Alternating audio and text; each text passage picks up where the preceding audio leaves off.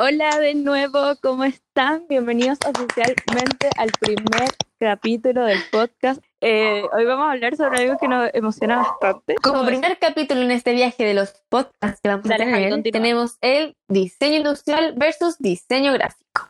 ¿Qué son? ¿En qué se diferencian? ¿Cuáles son sus bases? Todo eso lo vamos a hablar aquí con cosas para que, o con referencias, para que tú lo entiendas y todos los entendamos. Porque hablamos con pera y manzana, mi chico. Y como siempre vamos a hacer con nuestro punto de vista, no somos eh, profesionales en el tema ni nada por el estilo, somos tres estudiantes comunes y corrientes que nos gusta hablar sobre el tema Prum, pum. y no, nada, nada más que decir, démosle nomás.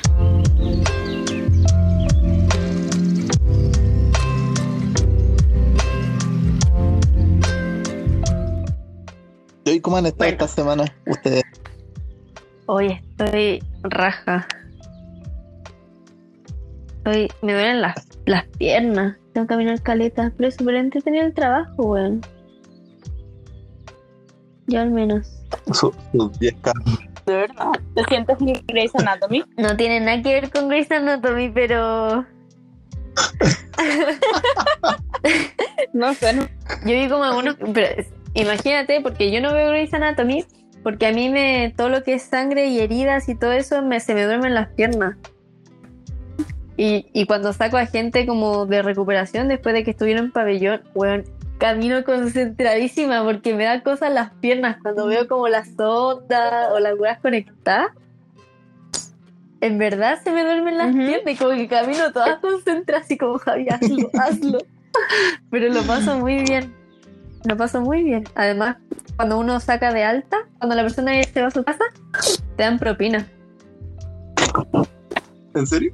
Sí, sí me he hecho como Guay. 20 lucas en propina y así, estamos bien, estamos bien. Ok. Mira, yo no me quejo. ¿No?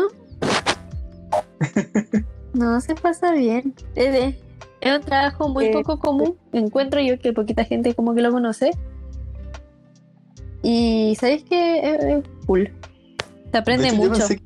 yo, yo pensé que ese trabajo lo hacían la, la misma enfermera, así como que. Yo "Oye, aquí también. ahora tal pasan todo". Y Una enfermera iba y acarreaba a las personas. Yo también, pero no. Mira tú, mira tú. No se aprende caleta. Primero en cómo relacionarse con las personas, porque como tenéis que tener cuidado al hablar. Porque muchas personas te preguntan como qué, qué le van a hacer.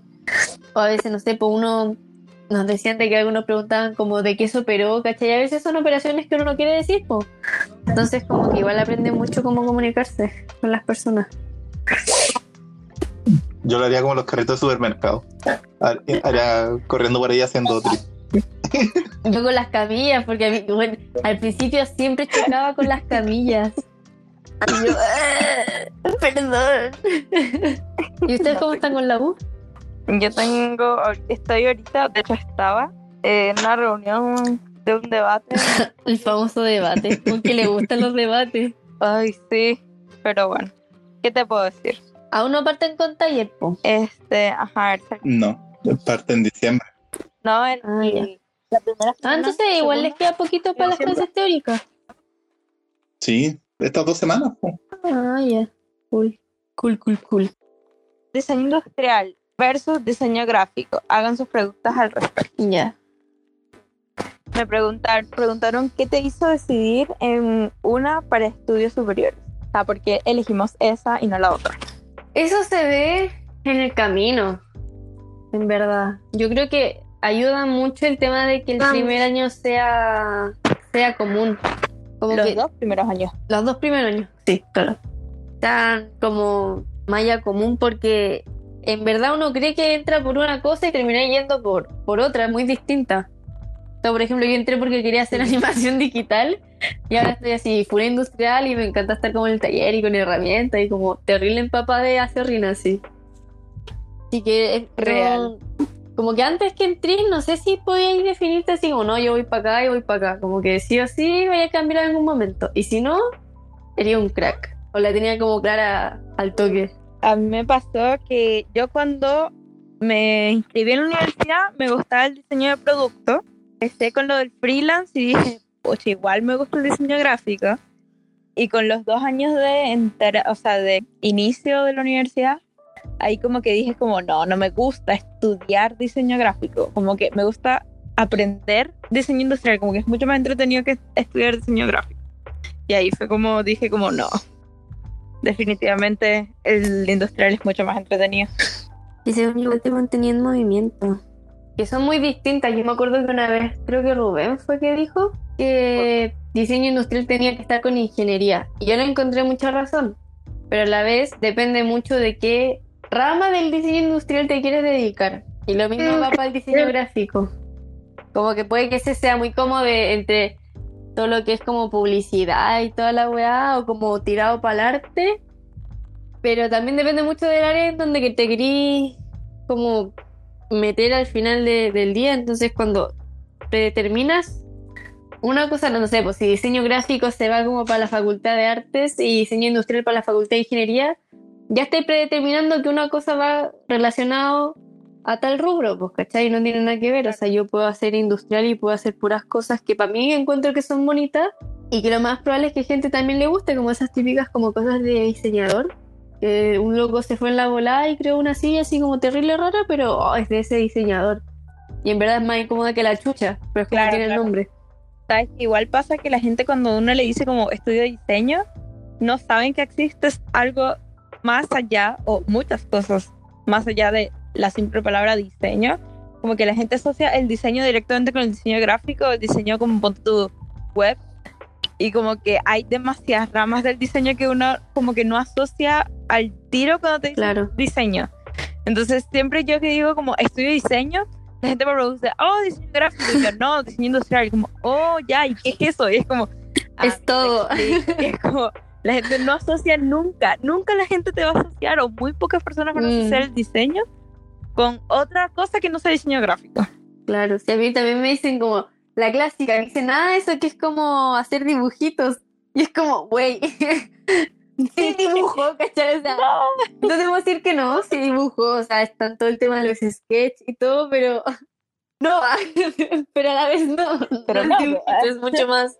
Si a mí aquí en la pega me, me dicen, como ya hay que diseño industrial, y yo, es esa silla, así como ves la camilla que estás llevando, ves así como las herramientas que estás ocupando, pues ese es diseño. Como ves el auto, ve- ves todo, ese es el diseño. Yo tengo una pregunta. No sé, Diga. no sé si podemos ligarlo esto al diseño. Yo creo que sí, porque en verdad esto, si sabéis que sí es diseño, punto. Las nuevas, las nuevas actualizaciones de Instagram. Por favor, hablemos de eso un rato. Ya. ¿Por qué cambiaron? ¿Por qué Oh, cambiaron Dios la mío. parte de las notificaciones a la tienda? Ya me compré como cinco chaquetas. ¿Sabes qué pasa? ¿Sabes qué pasa con eso? Una vez leí un post al respecto. Lo que pasa es que Instagram, la única manera que las personas actualmente ganan dinero directamente de Instagram y no por patrocinadores es por la por la venta Claro. de productos propios. Entonces, si tú estás consumiendo Instagram y estás vendiendo en Instagram, obviamente Instagram se Ujú. queda con algo de eso. Entonces les conviene ponerlo en donde más tu dedo clique porque estás acostumbrado a cliquear ahí. Porque es que literalmente psicológicamente Y lo aprieta ahí. notificaciones y Sí, porque ahora están arriba. Sí. no. Y literalmente lo hicieron eso porque la gente cliquea, como que el botón que más cliquea la gente era ese. Entonces Sí. como que pasaron la opción que ellos necesitaban que la gente usara, que era la de las compras, para el, para el botón donde la gente antes más cliqueaba, como para psicológicamente captar más seguidores, o sea, no más seguidores, más como consumidores de ese Claro. espacio. Pero no sí, sé a mí me da rabia que la gente en más- O sea, Instagram que no actualiza al que- mismo tiempo. Porque, por Claro. ejemplo, nosotros que tenemos varias cuentas, en una cuenta se me actualizó y en la otra no. Y la otra no. Sí, Me acostumbré a una y después buscaba en la otra y era como, ¿por qué no está aquí? Y no, sí. discordancia entre una Pero cuenta y la otra. Sí, sí. Horrible. Lo loco de esto es que Instagram funciona por cuentas, No no, tengo- por dispositivos. No, ¿Cachai? Porque yo tengo, el, tengo, o sea, el, Sí, el mismo teléfono, ¿cachai? Tengo también como dos cuentas y en una se me actualiza y en otra no. Y gente que tiene, no sé, po, yo tengo tal celular y una que tiene de, de como una generación más avanzada, más nueva. aún no se le actualiza. Y tengo yo cosas que el otro no, y es como, ¿por qué Instagram le da por actualizar algunas cuentas Tipo, y otras no? Ese, ese estudio no como entiendo de... eso tampoco. De hecho, a mí Mm. me pasó con lo de la música. A mí me pasó con lo del sticker de la música que yo en mi cuenta de Mm, Raquel Alan, ¿Verdad? Sí, me acuerdo. tuve música. Nunca, como por como por cinco meses y después vino así de la nada. y Mm. como, ah, mira tú, ya pasó la moda. Eso, Gracias. Me acuerdo cuando eso, mira, esa es una pregunta que se genera ahora y la vamos a responder en el próximo podcast porque lo voy a buscar. Necesito saber qué, cuál es el estudio que genera Instagram para Ah, sí. eso. Porque, por ejemplo, el estudio ese de que, al menos no sé, pues, algorítmicamente, de que el botón que más se aprieta es donde está el corazoncito, y lo cambiaron para que al menos funcione como por chiripazo y no porque la gente quiere. ¿Cachai? De que igual es un buen estudio. O sea, los tipos igual están prestando así. atención a lo que la gente lo hace y sabe cómo meter mano ahí. O sea, por mucho de que la gente no le gusten las actualizaciones de Instagram, igual lo está haciendo bien Instagram en el hecho de que igual lo está beneficiando de alguna manera. igual un poco Sí, pues sí, al Mm. final del cabo, antes la gente, antes la gente que ganaba dinero en Instagram era porque el- Sí, los pues. patrocinaban tiendas grandes, pues sí, no había otra manera de ganar dinero en Instagram. Ya, mira, aquí me preguntan, ¿cuál te gusta más entre diseño industrial y diseño gráfico y por qué? Parte Freddy. Uf. Uf, Eh, a mí me gusta, lo que pasa es que, bueno, por experiencia me gusta más el industrial, porque se crean eh, cosas que uno puede tocar, cosas físicas, ¿cachai? El diseño gráfico queda muy como en el, en el aire, ya sea digital, bueno, los papeles, me, me gusta, como que el diseño gráfico quede plasmado en un papel, pero el industrial se siente más, por ejemplo, en el mouse, en los audífonos, en, en los computadores, fue lo que me gusta harto. Entonces me gusta más, por lo menos a mí, el diseño industrial. Es más tangible.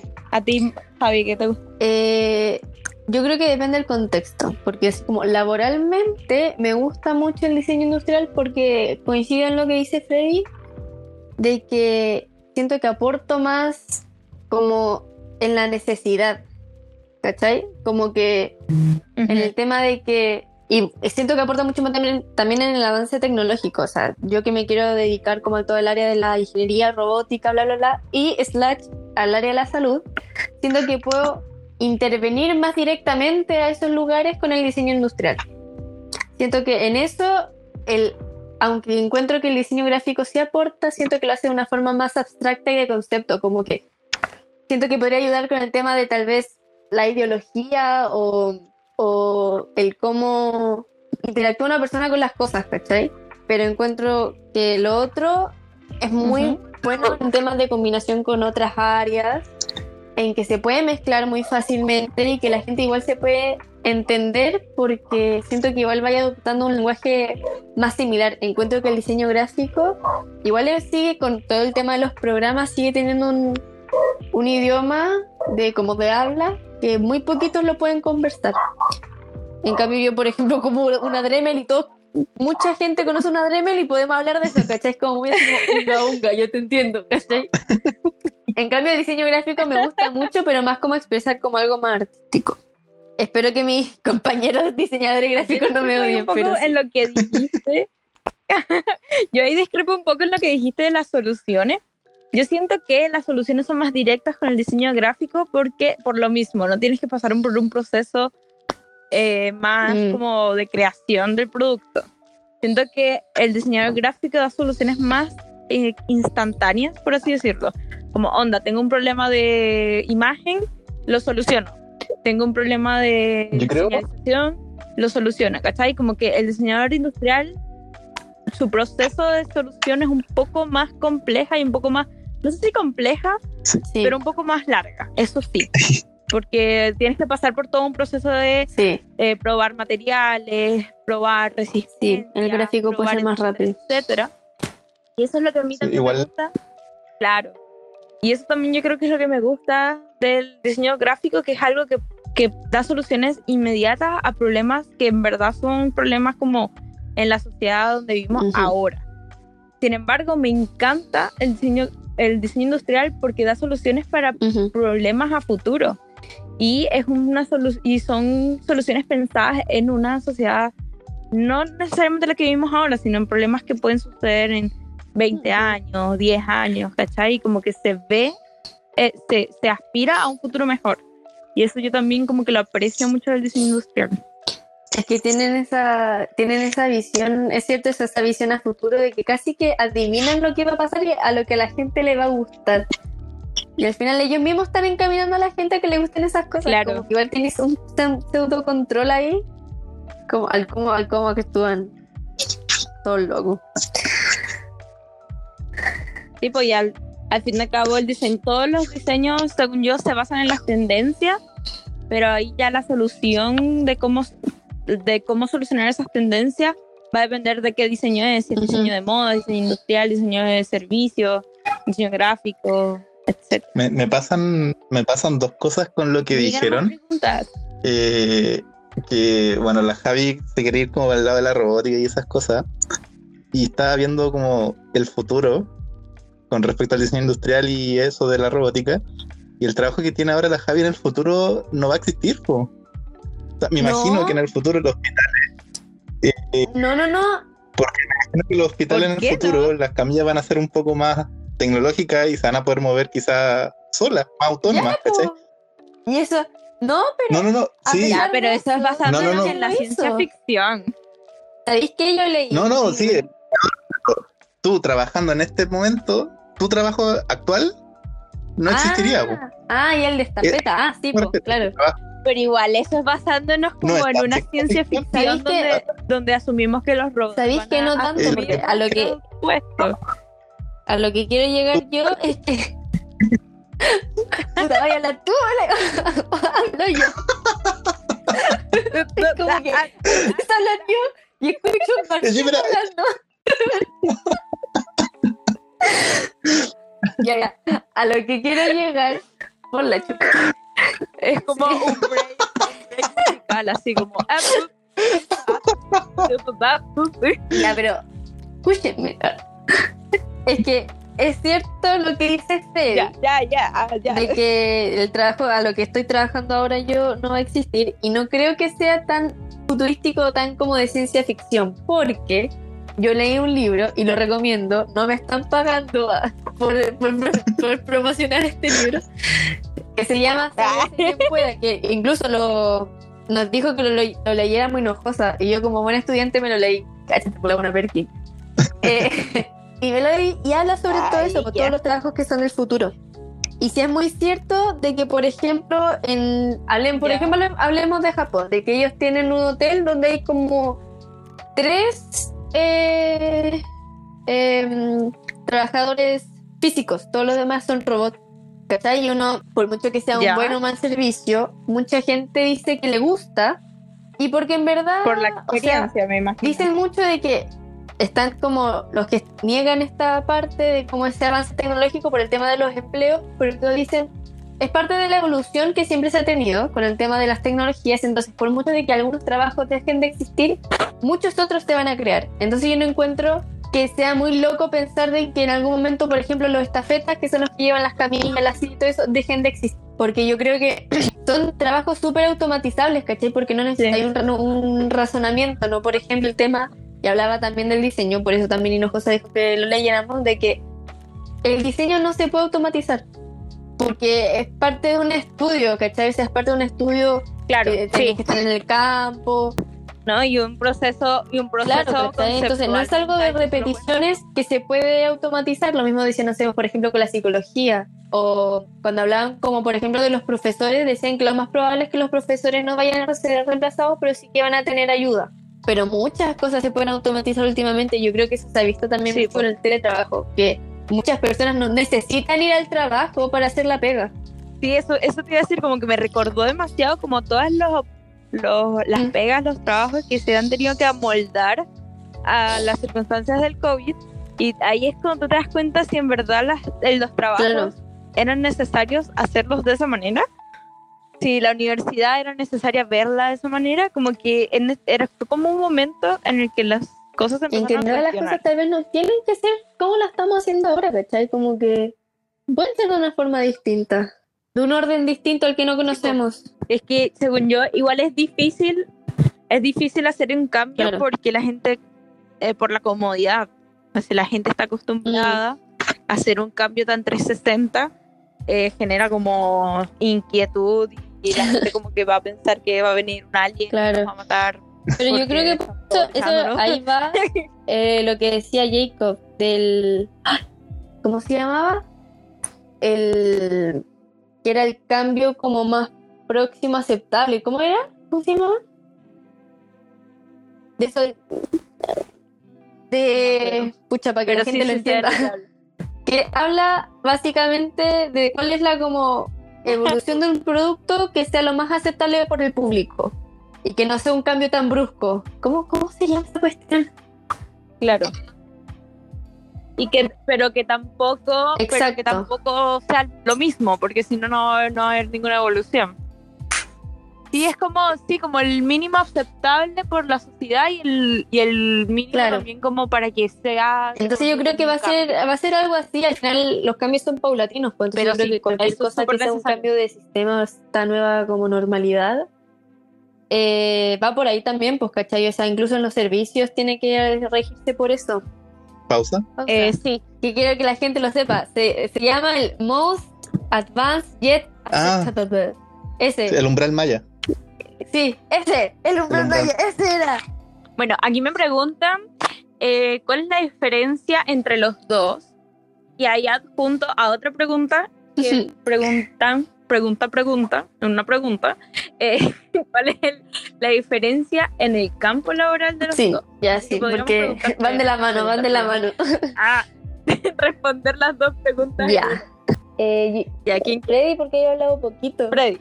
Ah, Año- He vuelto. ¿Sí? Sí. ¿Sí estáis? Se me sí, corta. aquí. Pucha. Ya. BTR, BTR. Punto BTR. Oh. Pero básicamente preguntaron dos preguntas. ¿Cuál es la diferencia entre ambos diseños y también cuál es la Ah, diferencia sí. en su campo laboral? Ah, ya. Lo que pasa es que eh, dependiendo del campo, bueno, el industrial tiene en el campo laboral eh, algo más en terreno, donde estar con las máquinas, pero hay una parte igual se parece harto al- a la gráfica, que es en el- la parte de prototipado, en donde tú así sketch tras sketch y en el fondo Ujú. Ujú. puede estar boceteando el logotipo de una empresa como boceteando el nuevo vehículo que va a lanzar una marca de auto. Entonces, e- ese, ese ámbito Claro. laboral yo creo que es re similar, pero yéndonos hacia los extremos ya cambia muchísimo. y bueno, por el lado gráfico, es que el industrial lo más extremo sería estar con las máquinas y fabricando el producto. Y el gráfico, bueno, ahí Raque cacha más, pues yo no, Ujú. no cacho cuál sería el extremo, el, el mayor extremo del, del gráfico. Es que igual el industrial tiene más campos laborales que el gráfico. En el industrial también te faltó decir, ponte tú, no sé, la, la aplicación de metodologías de diseño en, en campos laborales como medicina, ingeniería, ¿cachai? Como que eso, las metodologías de diseño eh, no son excluyentes de la carrera de diseño. Y eso es un, es un servicio, básicamente. También está la creación de servicios, que es la, la logística de toda una empresa, la logística de toda una venta de algo, de la creación de algo. Como que el diseño de logísticas y de servicios también es una rama del diseño. Este, en cuanto al diseño gráfico, se puede hacer como de, de enfocarte, ponte tú en el diseño de, de branding, que ahí ya vas más en creación de marcas, en, la- en la- en el impulso de una empresa, etcétera. También te puedes ir que sea hacia la parte editorial, que es ya hacer este libros, eh, ilustraciones, eh, encuadernación, puedes hacer un estilo, también ahí se puede me- eh, mezclar con la serigrafía, con, tú, con las imprentas, todo eso también se puede ir por el diseño gráfico. También está el área audiovisual, que está, no sé, la fotografía, el, el, el video, todas las partes como de, eh, ¿cómo se llaman esto? Los comerciales y todo eso también se puede ir por parte del diseño gráfico. No sé si me, se me escapa algo. No, porque trabaja discos como los discos. Bueno, también está la mode- Y también está también la parte como de, de, de Mm. los programas, como saber el, lo del modelamiento 3D, ponte tú, hacer animaciones en 3D, hacer animaciones en 2D, eh, el storytelling, que también es, va parte de eso. Pero sí, y bueno, la gran, la gran diferencia yo diría entre el diseño industrial y el gráfico, como si lo podríamos resumir, es que uno es tangible en cuanto a la solución de un problema con un producto o un servicio y la otra es la solución digital a un problema a través de una gráfica, a través de un flyer, de un, de un video. Pero las de ambos son combinables, como que aún así ambos se necesitan uno del otro. Como que puede ser muy combinable, puede ser demasiado. Ponte tú si tienes que hacer, ponte tú si necesitas hacer como impulsar eh, la marca de un, de un, no sé, detergente, ponte tú. El diseñador industrial bien puede hacer como todo el packaging, todas los, los, las botellas reciclables, ponte tú, y el diseñador gráfico se puede encargar de, la, de las etiquetas, de, del logotipo de la marca, de las redes sociales, ¿cachai? Como que igual pueden trabajar en conjunto muy, muy fácil. Ya, la pregunta es, ¿por qué la gente generaliza la palabra diseño sin saber la profundidad se me apagó la pantalla, la profundidad que conlleva su significado. El diseño es súper invisibilizado, o sea, al final es como una de las tantas carreras que no se habla. Si uno, por ejemplo, cuando típicas charlas del colegio que te dicen como, ¿qué quieres estudiar? Ingeniería, medicina, eh, docencia, y ya, eso existe y vaya uno a saber cuáles son todas las demás carreras que uno mismo se va enterando mucho después como esta cuestión existe realmente existe como nunca se me había pasado por la cabeza. Sí, hay de todo hay de que no se puede ocurrir sí, de hecho a mí en el colegio eh, cuando yo dije como este que no quiero estudiar nada que tenga que ver con la salud ni con la química ni con la física nada de eso sí. como que me dijeron ah ya estudia arte sí. Y ya, como que era la única opción. Sí, yo creo que uno lo que es que yo creo que por qué existe esta idea generalizada de diseño es porque uno al final, yo creo, hablando como de mi perspectiva y como del mundo en donde yo me crié, de que uno al final se educa con las otras disciplinas como volar viendo películas, tal vez leyendo, lo que escucha por aquí. Ahora se sabe un poquito más porque con las redes sociales los artistas y los diseñadores se han hecho ver, ¿cachai? Y han hecho caleta de post como explicando qué son. Entonces, no sé, pues típico de que uno ve como el diablo viste la moda y es como diseño a diseñadora de moda, ¿cachai? es como eso. Y nunca se escucha sobre el diseño industrial, siempre se escucha el diseño gráfico como los freelancers que trabajan en la casa y como que están en pijamas todo el día y hacen ilustraciones así como. Y por eso también sale mucho el tema de los dibujitos porque juran de que todos hacen ilustraciones, como que era, y de que si queréis estudiar el diseño tenéis que dibujar la raja, y es como, no, es práctica de que igual vaya a tener ahí. Y también pensar que la carrera del diseño tampoco es una carrera tan mm. vieja, si es una carrera que existe hace poco, antes la gente, ponte tú, desde la Bauhaus para acá, es que ha, sido como diseño, porque antes la gente, ponte tú, hacía afiches y era un artista, pues la gente hacía tipografía y era un artista también, no eran considerados diseñadores. Y ya fue un tiempo para acá, y bueno, la gente que hacía ponte tu armas eran herreros, y la gente que hacía muebles eran carpinteros.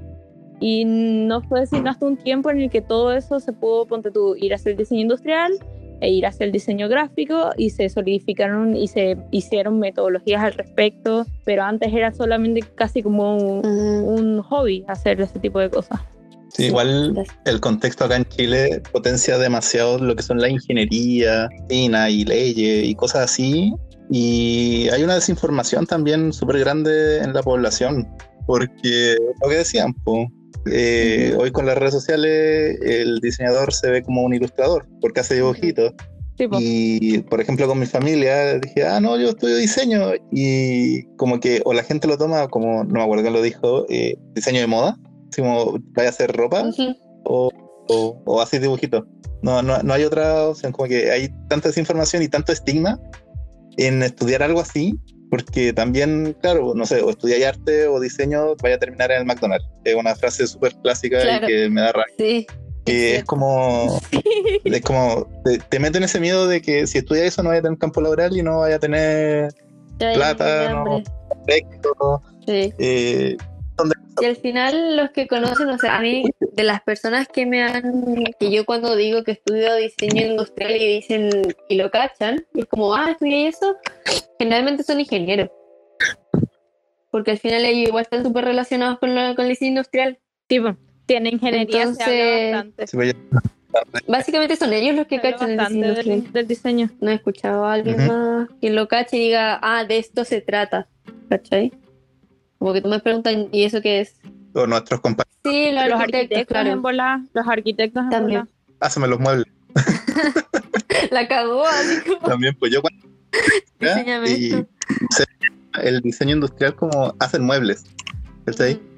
Y también estudiamos en la misma facultad y aún así pensábamos que los diseñadores hacían muebles, ¿cachai? Como que eso era el diseño industrial, muebles. Claro. Es que también hay muchas, hay muchas páginas, Donoso y hay muchas you, también que es como tiendas de diseño y venden cosas de, al final diseño de interior, ¿cachai? Como que muebles, Claro. como mobiliario, ¿cachai? A mí, Mm, yo me acuerdo que cuando descubrí, yo me acuerdo que cuando descubrí que era el diseño industrial, lo asocié Sí. directamente a estas tiendas Ya. como More. como que yo, en mi Mm. mente, eso era lo que hacía un diseñador industrial. y como de innovación, así como de cosita estética. Como Claro. cosas que venderías en una tienda como More. Ajá, para la gente que no conoce qué es Morph, es como una tienda donde venden cosas como súper bonitas, súper como, quizás ni siquiera como funcionales, sino como súper con todo Sí, es como estéticamente como- llamativo. Como, No sé cómo decirlo, como Ah. vintage, Si por retro, ejemplo habían de esos con y claro, venden ponte tú, que habían de esos con que venden ponte tú un pizza, ya dale Raque dale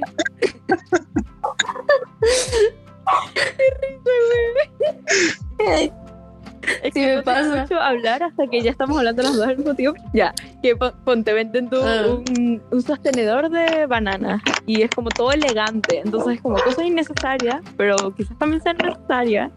Pero no necesariamente las vas a conseguir Ujú. en un supermercado, sino que las consigues en este tipo de tiendas. no iba a decir Ya, lo mismo de que tú. estaban también por ejemplo ese un confort un papel higiénico para los que no son de Chile eh, de que eran como billetes de un dólar y cachai, o sea, eso que te- de verdad te vaya a limpiar el poto con Claro. eso, como vaya a gastar 5 lucas para usar un confort, es como más coludio no puede estar así. Entonces, son cosas que en verdad no. O sea, está en esa cuestión Sí. como toque la cámara como por sexo. Pura wea así que uno igual dice como, uy, como que te llama la atención, igual juega carita con eso, como que igual te van a tenerlo, pero como que cero aporte, ¿cachai? O sea, no por ninguna necesidad. Ya, pero hay que confesar que yo al menos. Si yo lo cuando paso la raja en, en siempre Morph. salen cosas O sea, que es como, una cosa de necesidad. ¿cómo a alguien se le ocurrió esto? ¿Qué Es estupidez? Pero me encanta. Es como, Ay, a, mí, a mí no me gusta. Prefiero, prefiero ir al, no sé, al, al Sodimac a ver materiales de construcción. Ir a ver, no sé, la lámpara, los muebles, los tornillos, cosas así. Ya, igual, eso también me encanta. De hecho, no sé si. Sí, es que el Ah, no, a ese no. Está en Plaza de Gaña.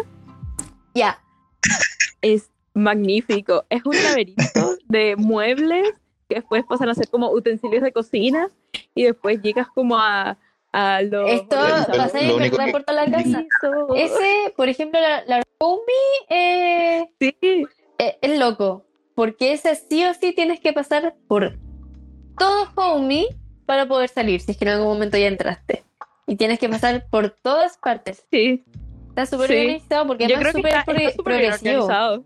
Como que va ordenado como con lo que va está, está en tu mente para ordenar tu casa. Pero es, es esclavizante esa cuestión. A veces querís, co- querís Sí, comprar es algo que genial está como en la primera parte y te tenés que mamar toda la otra. Oye, Sí, pero esa idea viene del, del Ikea, ¿o no? Es que tengo ahí un- una duda.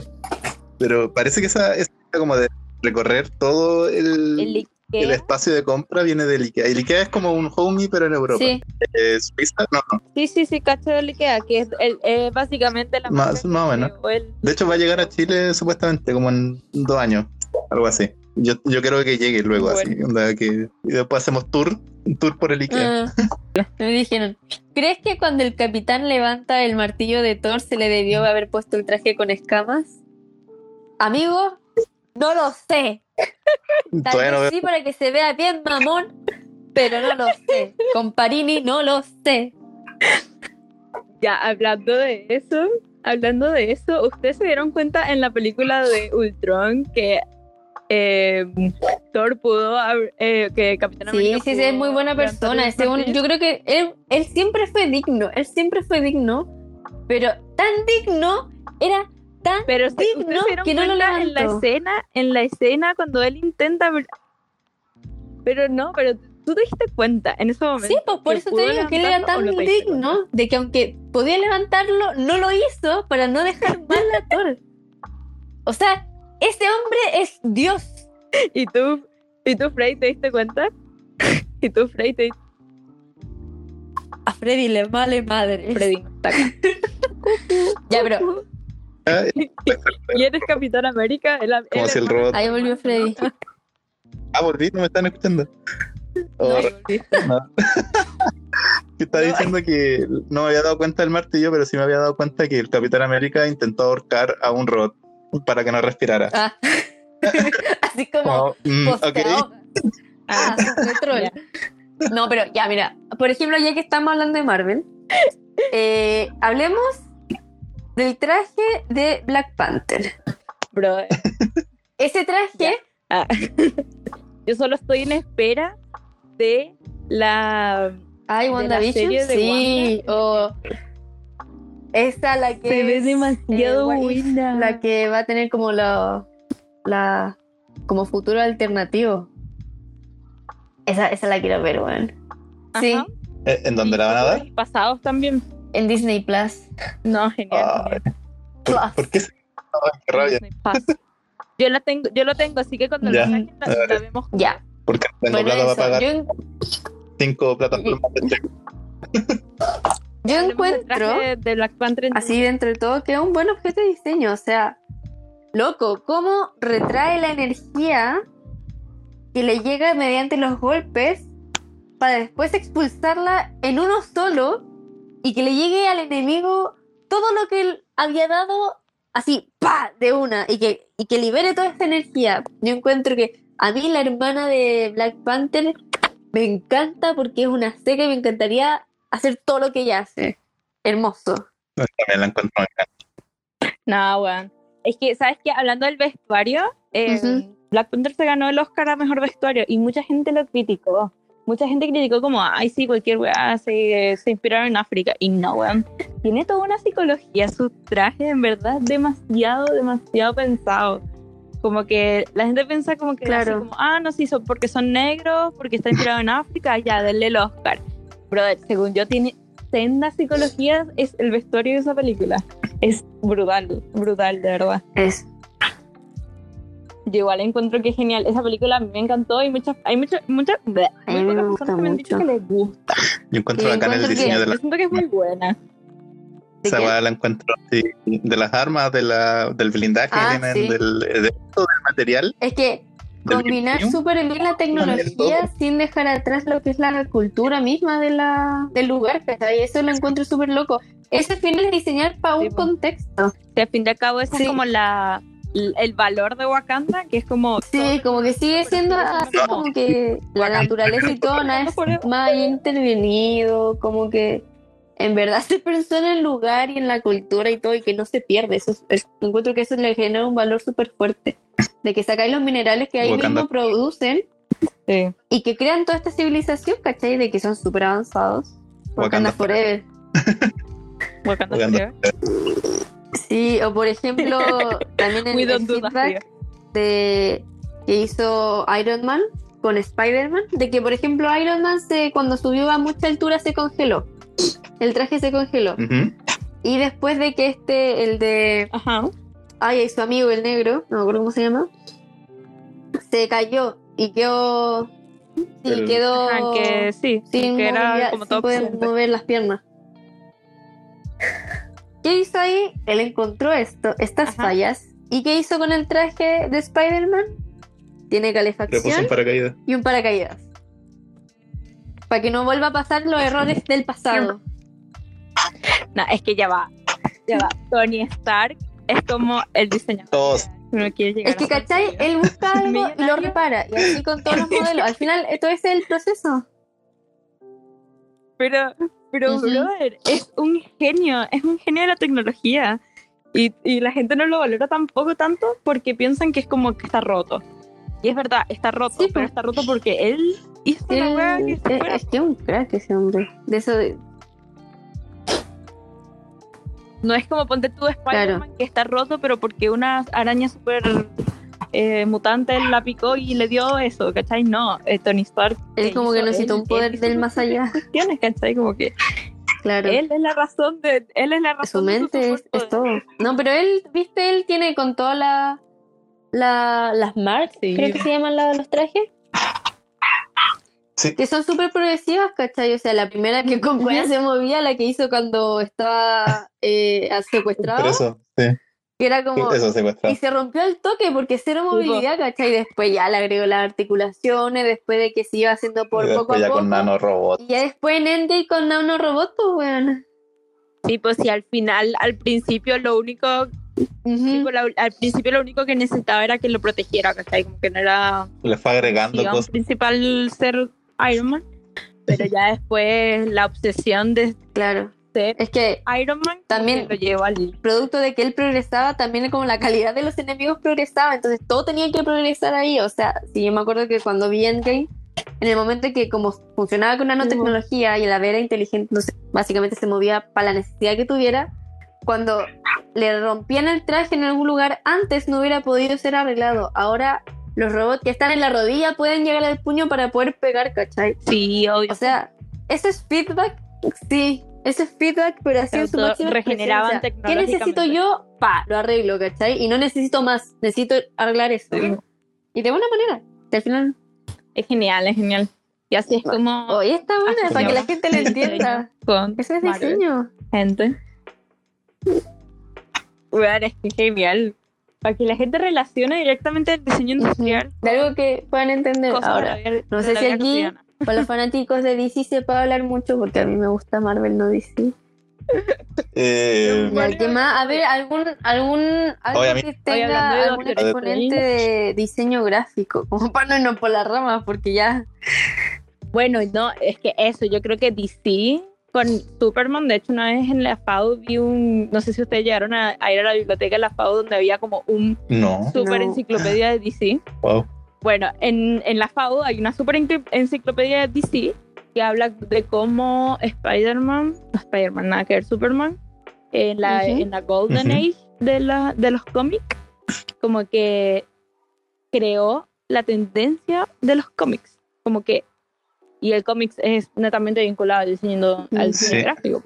Y eso, pues, en, el- en la parte como más gráfica, yo creo que DC tuvo más impacto en cuanto a las historietas. Eso Sí, yo, la verdad, yo no consumo eh, cómics, pero sí, también me han llegado muchos comentarios de que Marvel en los cómics no es muy bueno, pero DC sí. O sea, en la calidad gráfica es impresionante. En DC.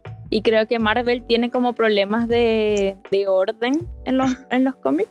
En cambio, como que DC es como Eh, es que Marvel tiene la cagada con el multiverso. lineal, Entonces, quizás. tiene Sí, el y poder es que multiverso. verdaderamente el problema de Marvel es que cuando llegó Doctor Strange y dijo, ah, vayamos al pasado y cambiamos 50.000 veces el pasado, Con todo, sino para démosle nomás. Hagámoslo. Sí, es ¿Qué- cierto. qué- qué hará Ahí no puedo opinar mucho porque tampoco conozco cómo son los cómics de ambos. Creo que nunca leí un cómic de alguno. Entonces no puedo criticarlo. Igual estaría bueno que si las personas que nos escuchan tienen Mm. más conocimiento, no. Aportes, aportes. pues, que- No, no podemos saber de ¿Qué todo, mi gente. No somos enciclopedias andantes. Somos más Ah, no. ignorantes que conocedores. eh, espérate al próximo capítulo. Ah, te cachai, ya nos leímos todo. ¿eh? Porque igual es, igual es necesario, según yo, entender el diseño como algo demasiado Sí. cotidiano que podí llegar a este tipo de conclusiones, ¿cachai? Como de, en algún momento hablar, no sé, ponte tú de en el supermercado, estar caminando con tu mamá y decir como, oye, mira, sabes que este paquete es reciclable porque tal cosa, ¿cachai? Como que, es, que sea, que llegue en algún momento el diseño a ser tan cotidiano que las personas lo hablen en Claro. su día a día y lo conozcan, porque yo creo que ahí va lo de la pregunta del Pablo, ¿por qué las personas piensan que el diseño es como diseño gráfico nada más? Es porque no es, una, no es un tema que la gente lo ocupe en su día a día, sin embargo es un tema que sí se ocupa, pero la gente no sabe que lo está ocupando. Y el rol de nosotros también es eso, como que a nosotros nos interesa dar interés, darle ese interés a otras personas y que esas personas como que se unan a ese interés y así sucesivamente. Conclusión. Bueno, sí, pues sí, al final fue como no- toda nuestra idea de como así vemos el diseño, puta, yo veo el diseño en todo lo que son las películas, ¿cachai? Cosas que a mí me gustan, pues. Al final vais viendo, vais relacionando todo el proceso que Sí, pues. los personajes están teniendo de la creación de productos, que es como para donde me voy yo. Entonces, ver cómo van evolucionando y cómo van agregando como los cositas y todo. Incluso, Incluso, incluso piensa, no sé, ponte tú en, en películas eh, en general, no necesariamente Marvel, cómo el diseño también influye Claro. en la elección de la paleta de colores, en la elección del vestuario, en la elección de, la- de las escenografías, ¿cachai? Como que también es una cosa que también está presente en muchos aspectos y, y se, o- se obvían en cierto sentido, no sé, Oye, sí, ¿Ustedes iba a decir, también te iba, iba a decir Sí. ese de que, bueno, ese es la paleta de colores Sí, que es que- usa. O sea, se nota primero, divide muy bien los tiempos y los hechos que están pasando. Tú sabes, tú ves esto y tú dices el hotel de. Budapest. O sea, todos los que vieron la película, al menos yo creo que lo relacionan. La música es. Y, no sé, a mí me gusta mucho esa película. Debo admitir que. Sí, yo hice un trabajo de la Es Que otra eso. película que con respecto a las paletas gráficas es la última del Guasón, del año pasado. Ujú. o la La Joker. La paleta de colores que usan es increíble, a mí me encanta. Al fin y al cabo, por lo menos tanto en el, el Hotel Budapest como en Joker y como en muchas otras películas que utilizan las paletas de, de colores como un recurso como bien, bien Claro. como plasmado, es que utilizan la transmiten del color. emociones. Entonces, ponte tú en, en escenas que son, claro, en escenas que son como demasiado intensas, demasiado crudas, te ponen colores así bien, bien eh, fríos y eso te aporta a lo que estás viendo y, y es un otro, Claro, como otro que sentimiento total. Nada Que es te- al final, o sea, ellos están pensando en qué momento quieren, no sé, pues que te dé pena, ¿cachai? En qué momento quieren que estés así como entusiasmado, como emocionado, en qué momento querés que te enojes, que te choque algo, entonces se nota mucho en todo lo que son los sonidos y lo visual es súper importante, y como que uno en verdad, más cuando yo al menos es chica o gente en verdad que no, no se fija en eso, es como, sí, la trama fue buena y es como loco, hay mucho más atrás de la trama en lo que se Mm. trabajó como para transmitirte todo lo que eh, alguien tuvo en la cabeza, ¿cachai? Que lo bajó y, y creo Sí, eso. Otra cosa que también me llama harta la atención son los pósters Sí, de las películas. No sé si ustedes O- vieron Moonlight, sí, Sí, sí, sí lo vi. el póster bueno. me encanta. Aunque nunca he visto la la película película, el póster Es buenísima la película.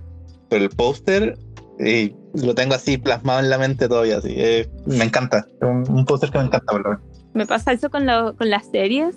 ujú, Ponte tú los posters de Stranger Things, siento que están muy bien hechos. Porque como que te resumen Es que eso pasa. en el, o sea, la temporada. Como que son sus como spoilers que sin contexto. Que uno después la ve y es como ¡Ah! Claro. ¡Ah! Así como a eso ibas. Sí, pues. No, y, y hacer un póster no debe ser nada fácil. No. Onda, de verdad, te tienes que ver la película, tienes que estudiar la película y como de ahí sacarte el póster, ¿cachai? No es como que, oye, tengo una película que trata de, Claro. de un asesinato. un No, además No, lo, o sea, lo loco de los así como- posters también es que cuando se ponen como, no sé, pues se pegan en la calle, están en, en- en la entrada de los cines, es que te quedes grabado el póster, pues, ¿cachai? O sea, es como típico que uno dice como, oh, me gustó Sí, esta pues. película de la mina que sale y que tenía el nombre y como que lo tenéis grabado y la queréis ver porque te gustó el póster, ¿cachai? O sea, muchas veces empezáis a ver un tráiler porque viste eso y fue Sí, como, sí, "Uh, igual se ve, se ve interesante. Y ni idea de qué se trata, ¿cachai? Entonces como que tenéis que llamarlo a eso. Sí, Hablando de eso, ¿supieron la polémica, la polémica esa de la película francesa de las niñas No. que bailaban No, no, no cacho. Ya, resulta que hay una película francesa de unas niñas que Ya. están en una academia de twerk. y como que, ponte tú, una de las niñas, eran bien estereotípicas las niñas, como que una era de familia moderna, así súper super tranqui, y era, y era rubia, ponte tú. Otra era árabe y era morena y era una familia como súper ortodoxa. La otra era como de familia de padres separados, así como bien estereotípico, pero Ujú. como para hacer generalizada la historia. Pero aquí la wea es que como bailan twerk, las minas obviamente están ponte tú en shorts y con estas como Claro. y bailando twerk. Pues, y el twerk igual es un, es un baile bien, eh, no sé cómo Ujú. decirlo, como bien libera- liberativo, no sé.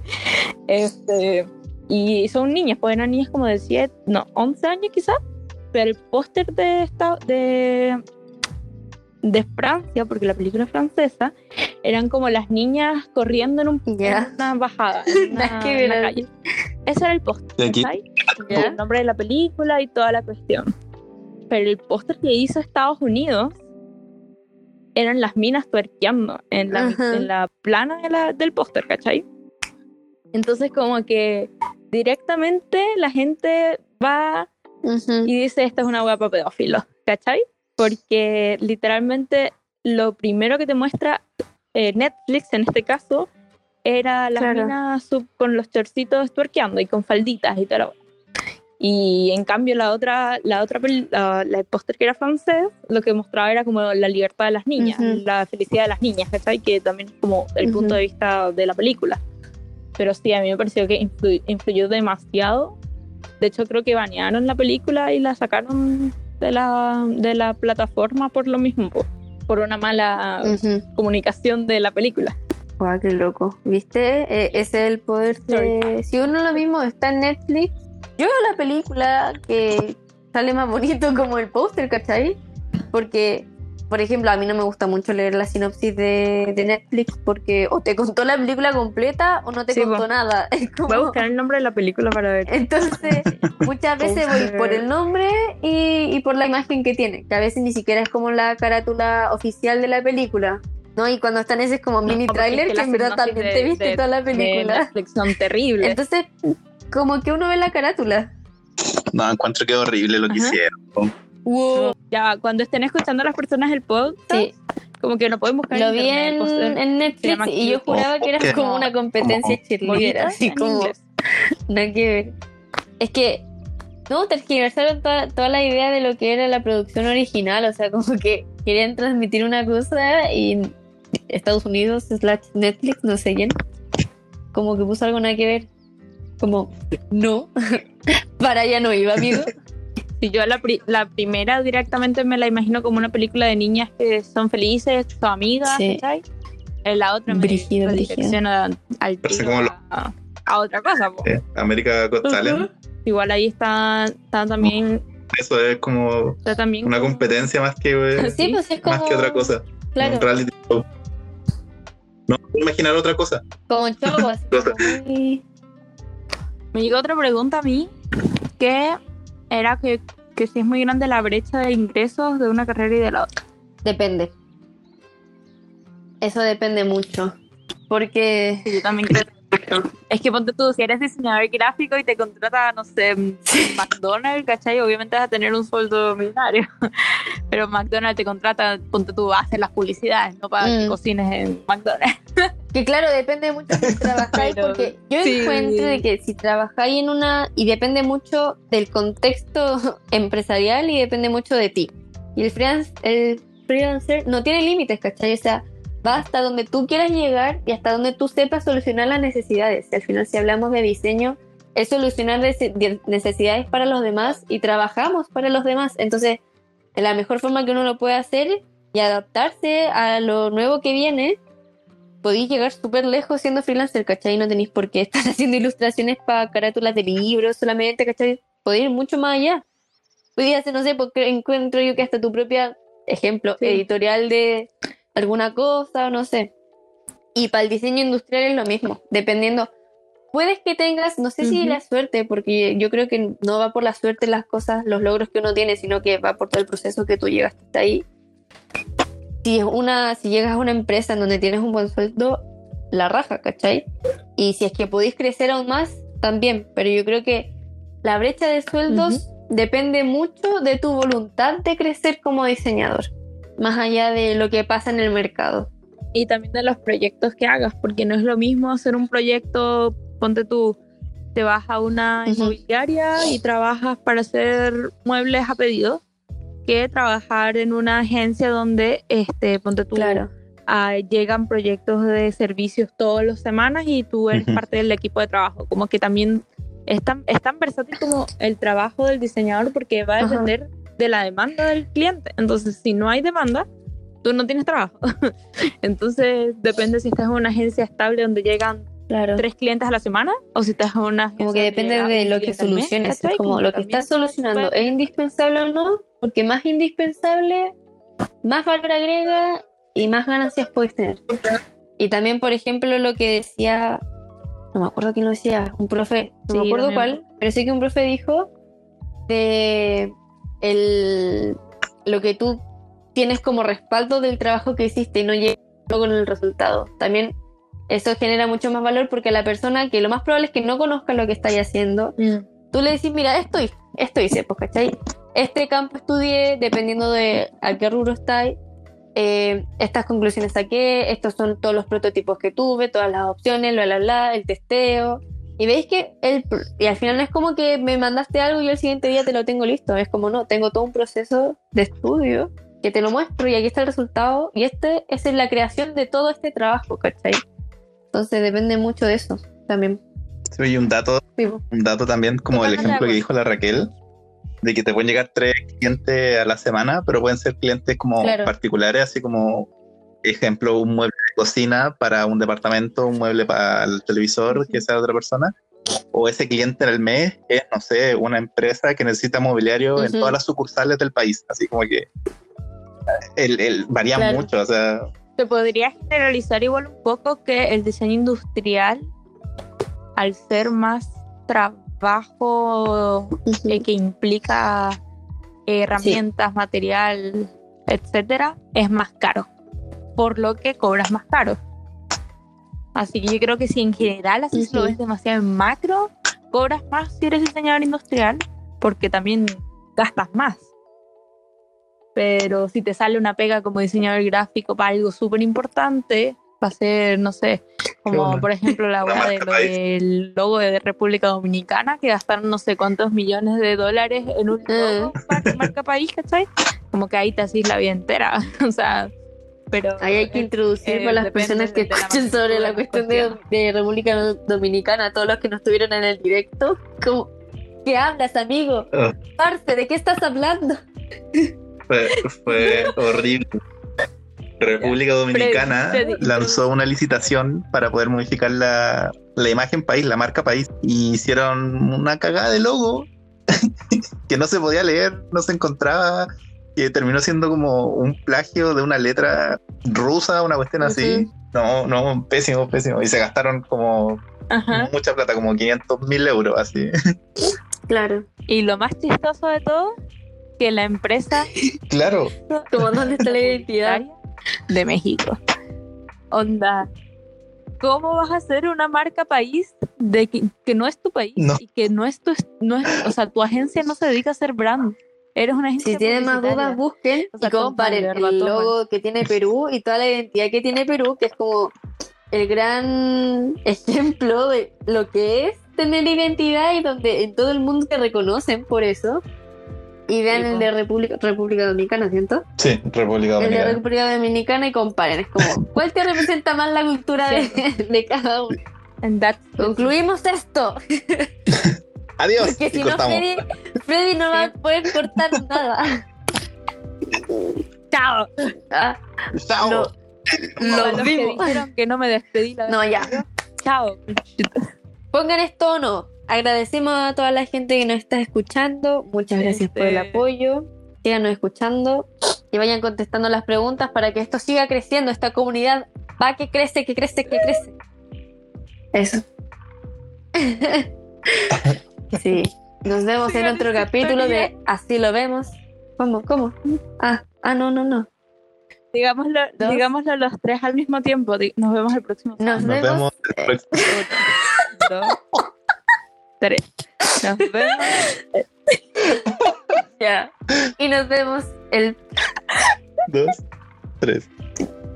nos vemos el próximo. No, esta dos, no va a quedar bien. Tres. Y nos vemos el próximo vemos. sábado. Chau, chau. Nos vemos el próximo Nos vemos, sábado. chiquis triquis. El próximo Nos vemos el próximo sábado. Chau, chau. Ya, uno, No, ya, digámoslo al mismo tiempo. Uno. Sí se puede. Uno, dos. dos. La tercera es la Tres. La tercera es la vencida. Nos vemos, vemos el el próximo próximo sábado. Nos vemos el pero ya, se imprime.